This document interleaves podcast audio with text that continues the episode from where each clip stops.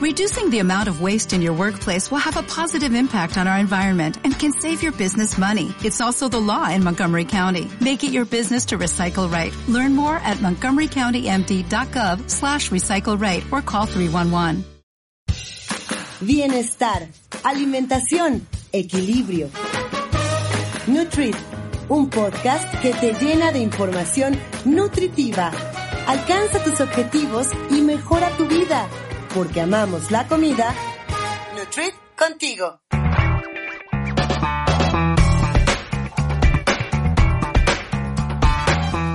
¿Qué tal amigos de Nutrit? Yo soy Adria Cebes en un episodio más, el número 32 de este podcast que nos enseña a alimentarnos, a comer y sobre todo a que podamos comer de todo, pero siempre sabiendo qué es lo que necesita nuestro cuerpo.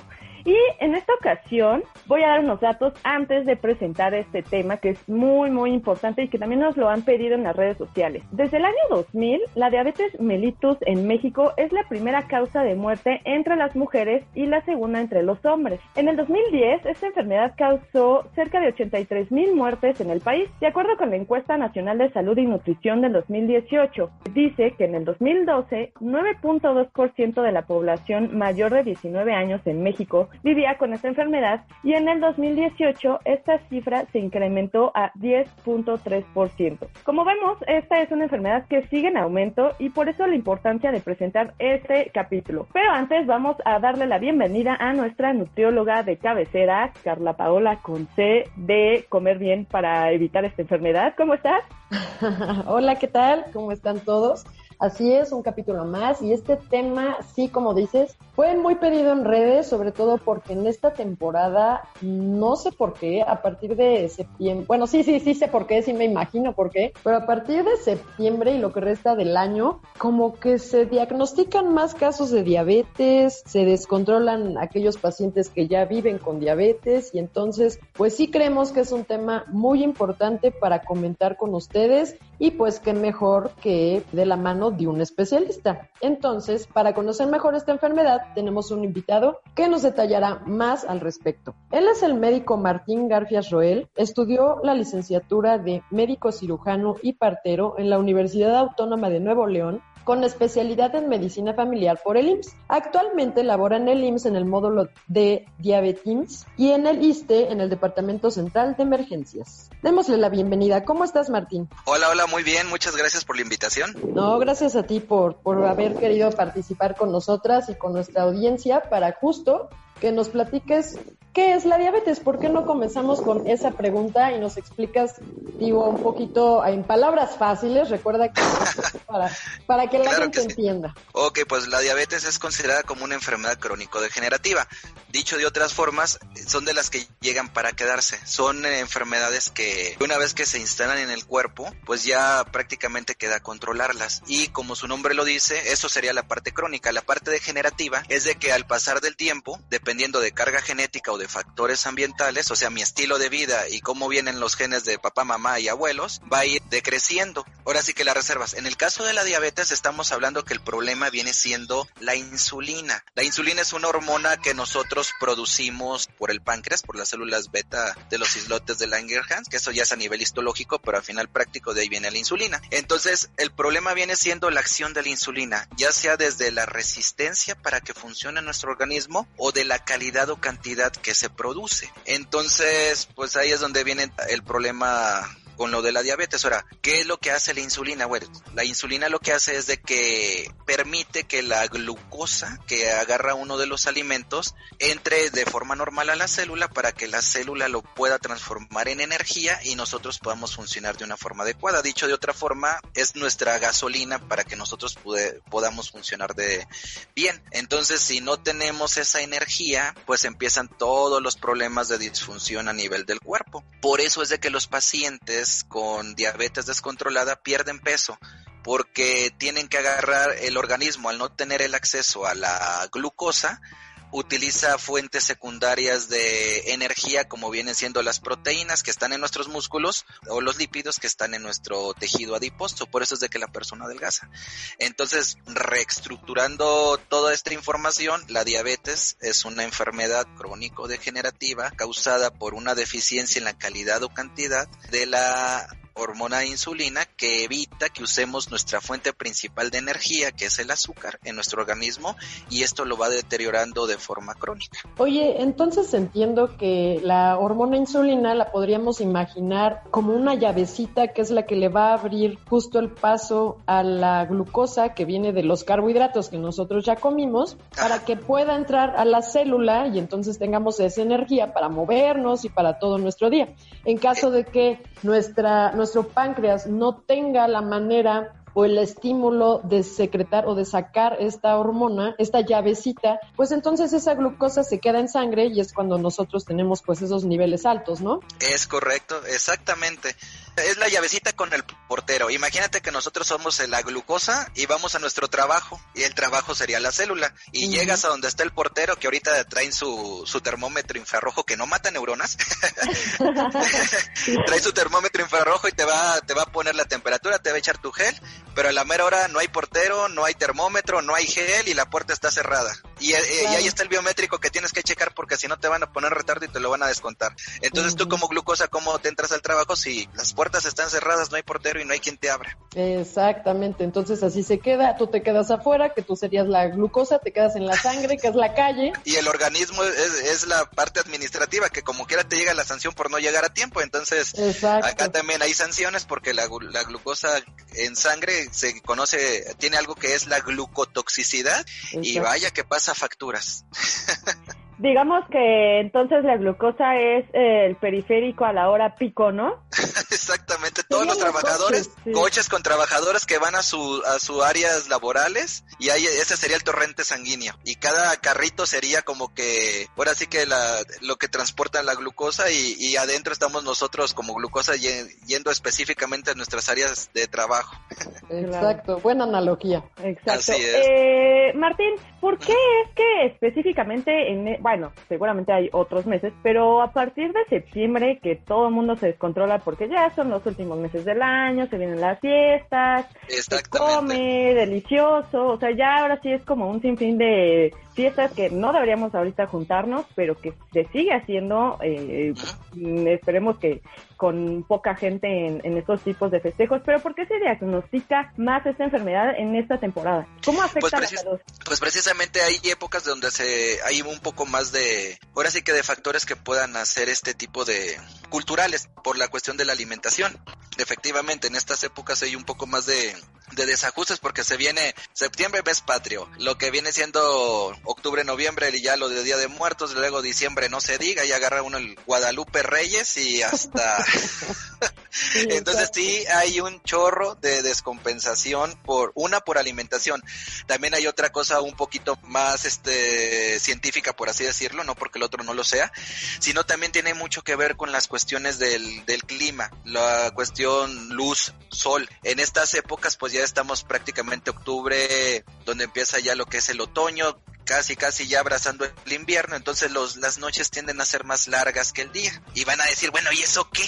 Pues resulta que también es exactamente el, circo, el, el, ciclo circadiano se altera y, se, y hay personas que en estas épocas tienden a deprimirse más. Mm, y la depresión es otra enfermedad que va de la mano y muchas veces con la diabetes. Hay hasta un 30 o más porcentaje aún de personas que tienen diabetes, más depresión y no se ha diagnosticado y la depresión junto con cualquiera cosa que le quieran agregar es impulsarlos a, a que se compliquen. Entonces una persona de por sí se siente mal porque vive con diabetes, tiene una depresión que no ha sido diagnosticada y se viene en estas épocas del año, pues se dispara la depresión y eso hace que no se apeguen al tratamiento o que si estaban bien estimulados en, al principio de año cuando estaba todo bonito y de repente llegan los, como decirle, los meses grises, eh, pues tienden a ahora sí como se dice, se agüitan y pues ahí es donde puede también se descontrola la, enfermedad.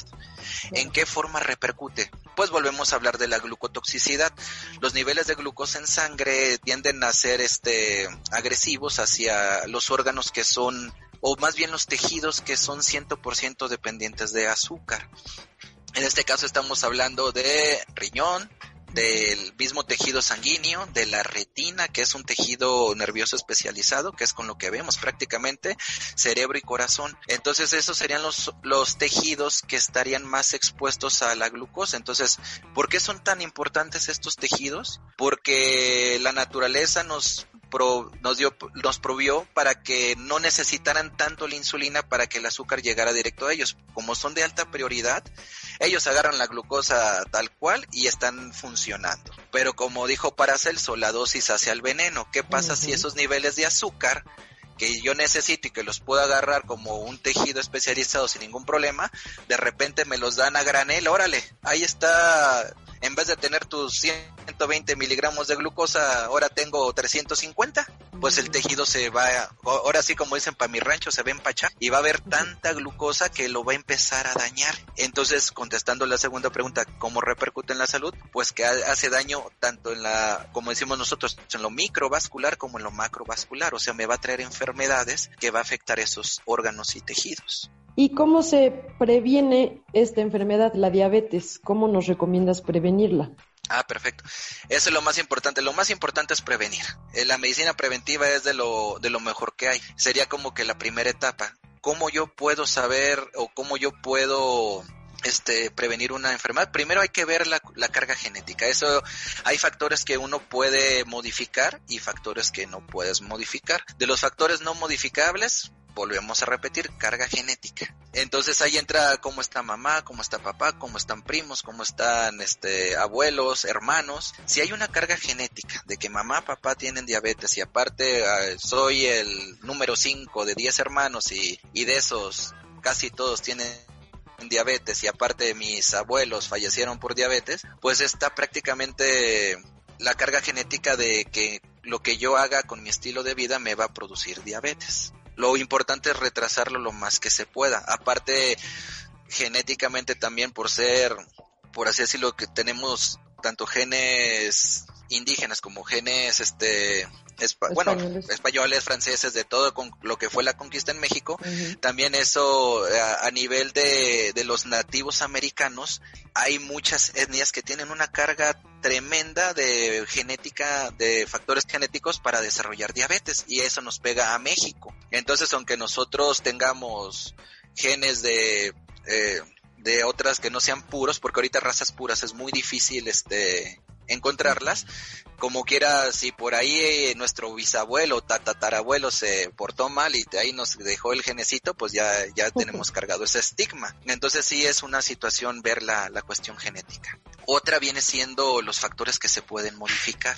Por ejemplo, de los factores modificables viene siendo el peso. Aquí Carla no me va a dejar mentir, nuestro estilo de alimentación es desorganizado completamente. Le damos mucho los carbohidratos.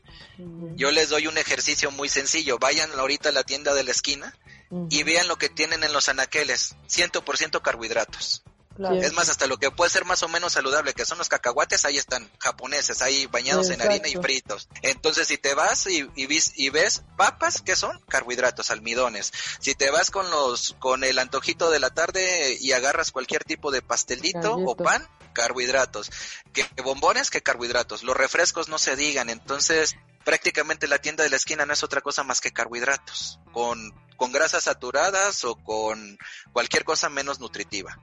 Y eso es lo que llega a la gente. Entonces, culturalmente hay mucho problema de obesidad. Somos el de los, no sé si el primero o el segundo país a nivel mundial con obesidad en adultos y en niños.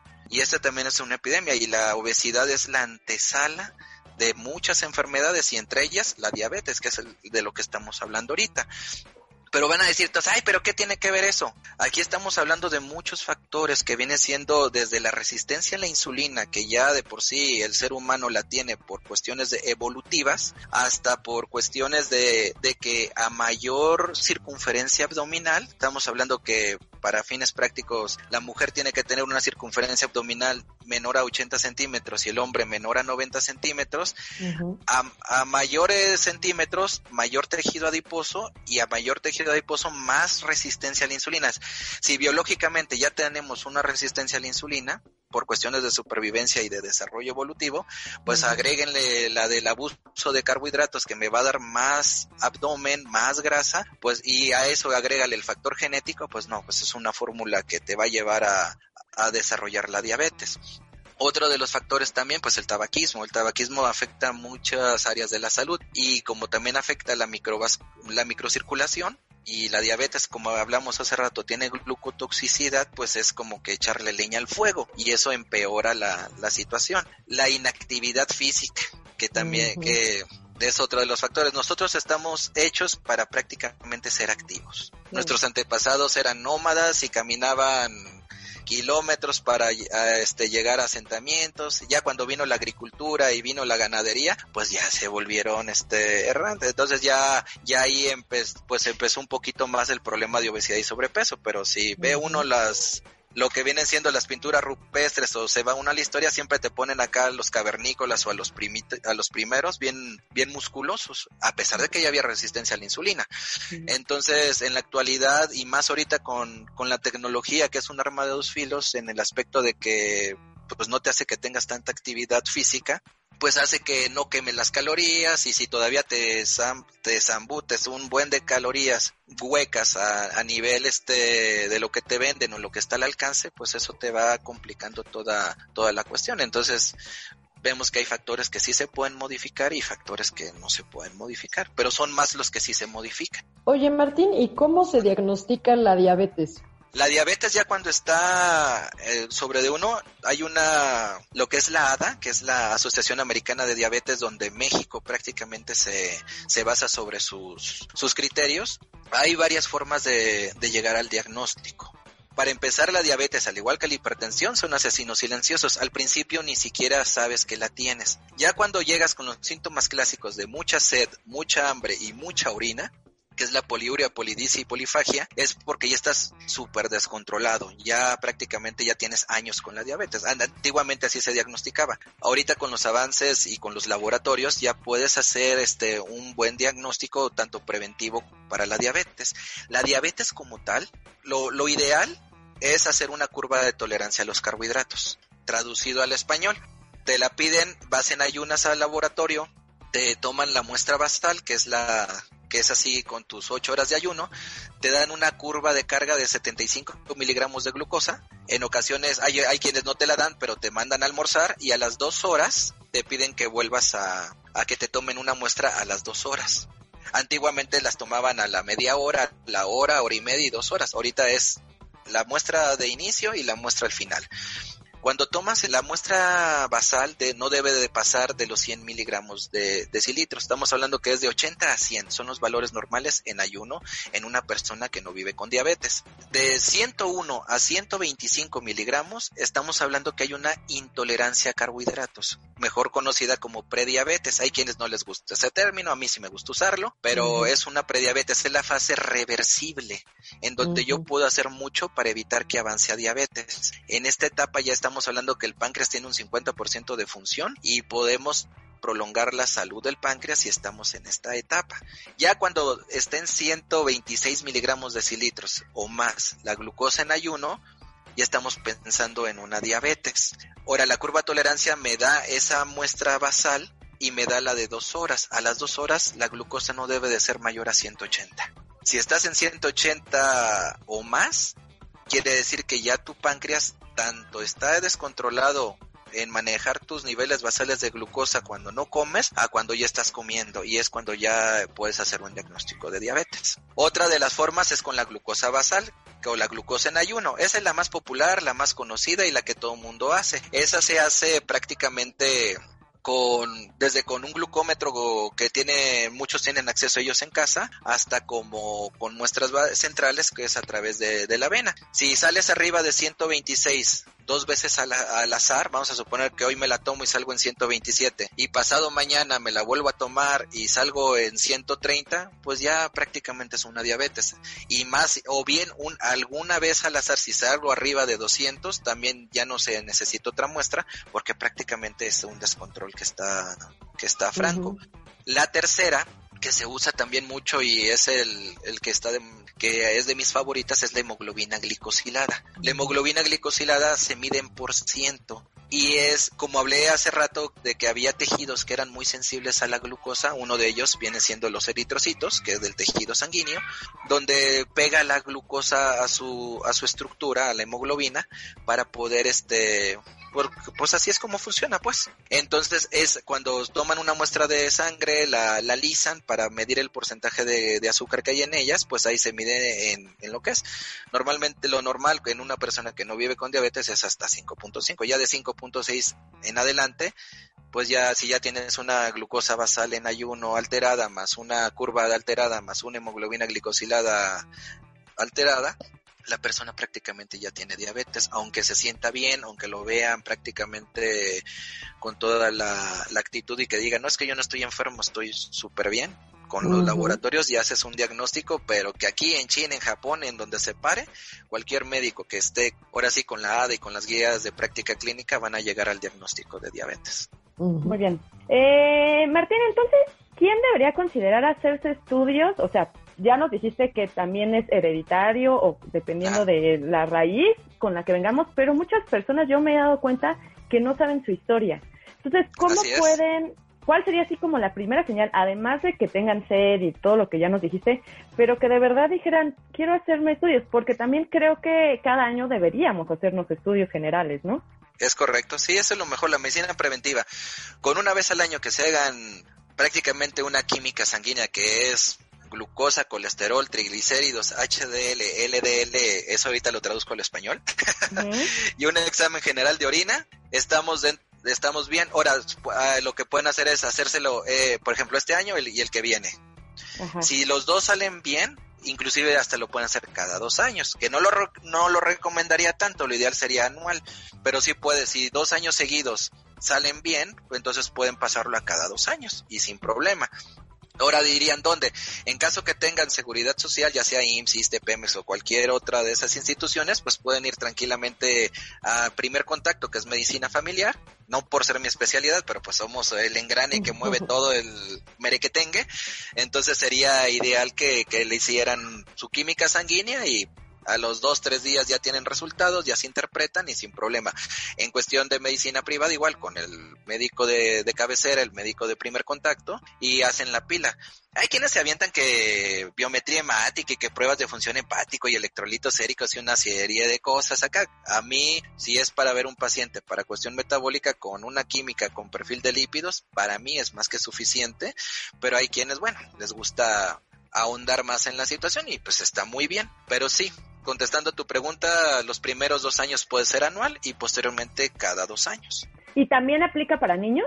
Sí, en los niños sobre todo si hay una situación de, de, herencia, sobre todo hablando de tipos de diabetes, hay diabetes, prácticamente podemos clasificarla en cuatro, ¿no? Pero sí, los de diabetes tipo 1 serían los que se podrían este, considerar como si al niño está con un poco de alteraciones o retardo en el crecimiento o algo así y hay carga importante sobre diabetes tipo 1, sí sería importante checarlos. ¿Cómo se hereda? O sea, ¿qué tan si yo tengo mis papás, o sea, primera línea no ninguno tiene diabetes, tipo 1, pero pero sí un tío, yo tengo sí tengo probabilidad de que yo como niña eh, pueda desarrollarla o mis hijos. Pues es poco es poco probable, ya a menos que sean hijos directamente del tío, o sea, es, como que yo me iría más por tus primos que, que por uno, eh, porque sí es así un poquito más, más difícil. Mira, la diabetes tipo 1 es una diabetes autoinmune, traducida al español. Mis defensas van a volverse en contra de mi,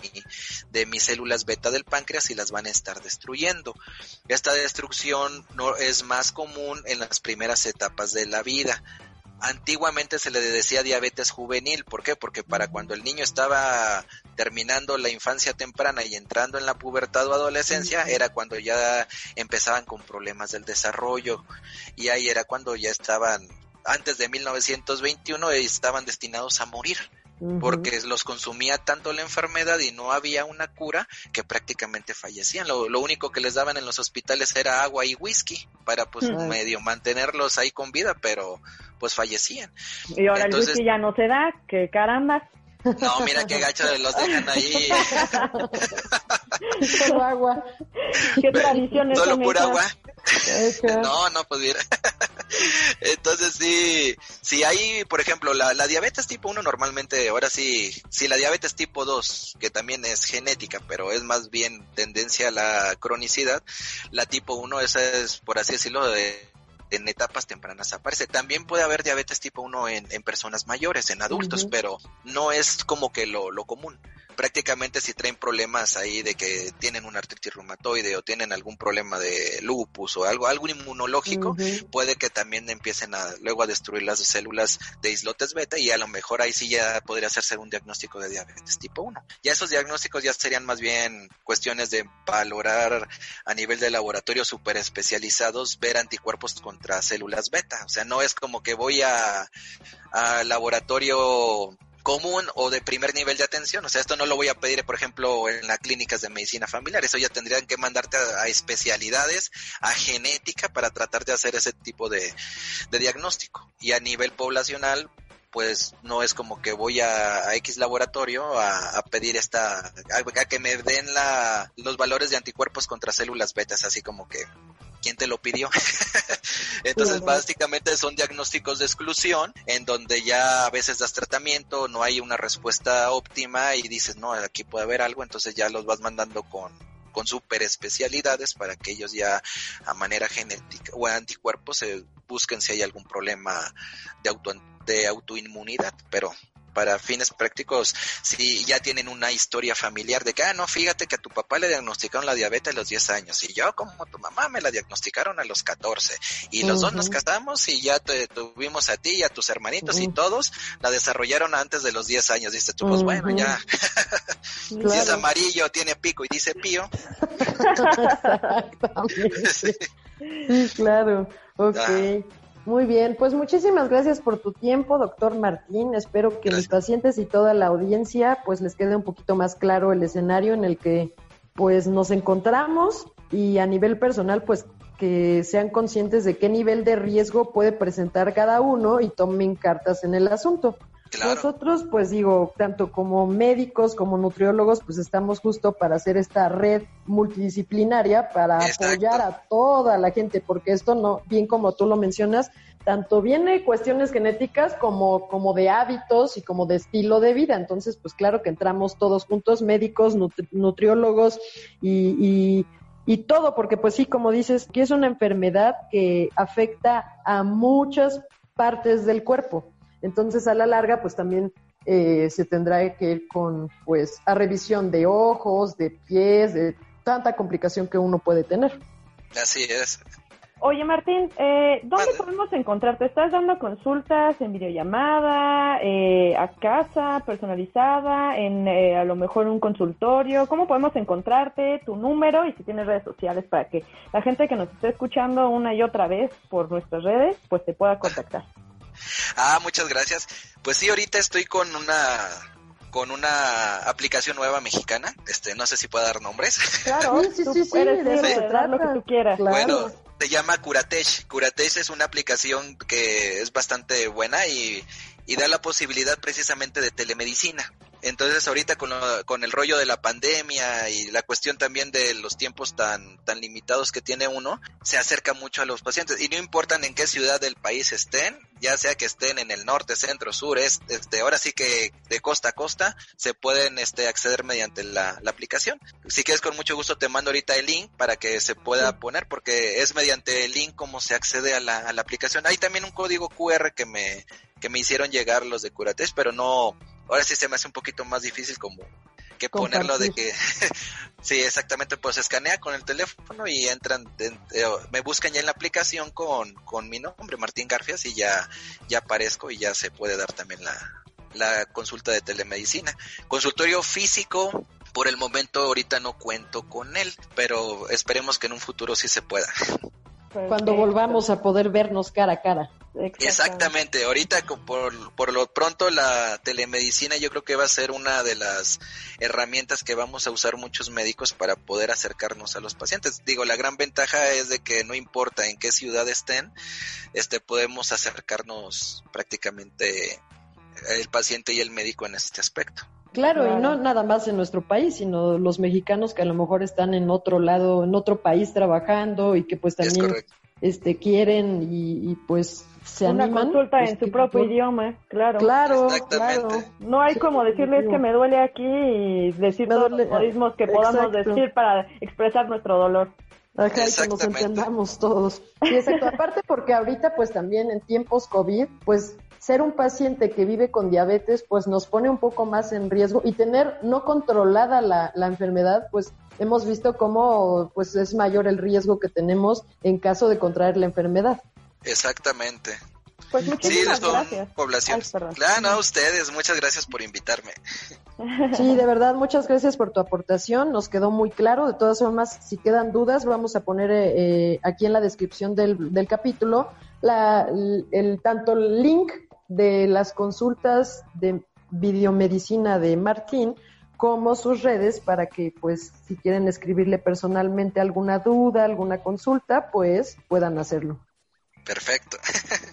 Pues muchas pues gracias. Hemos terminado este episodio número 32. Gracias por haber estado con nosotros, doctor y nutrióloga a la vez, porque esto siempre es en conjunto, la medicina como la alimentación para prevenir cualquier enfermedad, porque ya escucharon, la obesidad es el problema de cualquier enfermedad que nos podamos que podamos eh, tener eh, a lo largo de nuestra vida y pues nada mejor que estar sanos.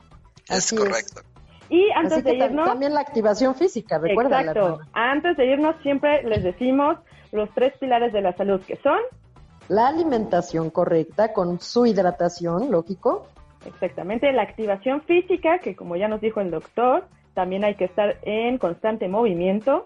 Por nuestra propia naturaleza, recuerden, hay que no volvernos otra vez nómadas, pero sí hay que movernos, por favor. Exactamente, y también eh, la, el descanso, con un pero reparador. Exacto, dormir bien, descansar profundamente, sin estrés. Así es. Y recuerden que... Nutrit contigo.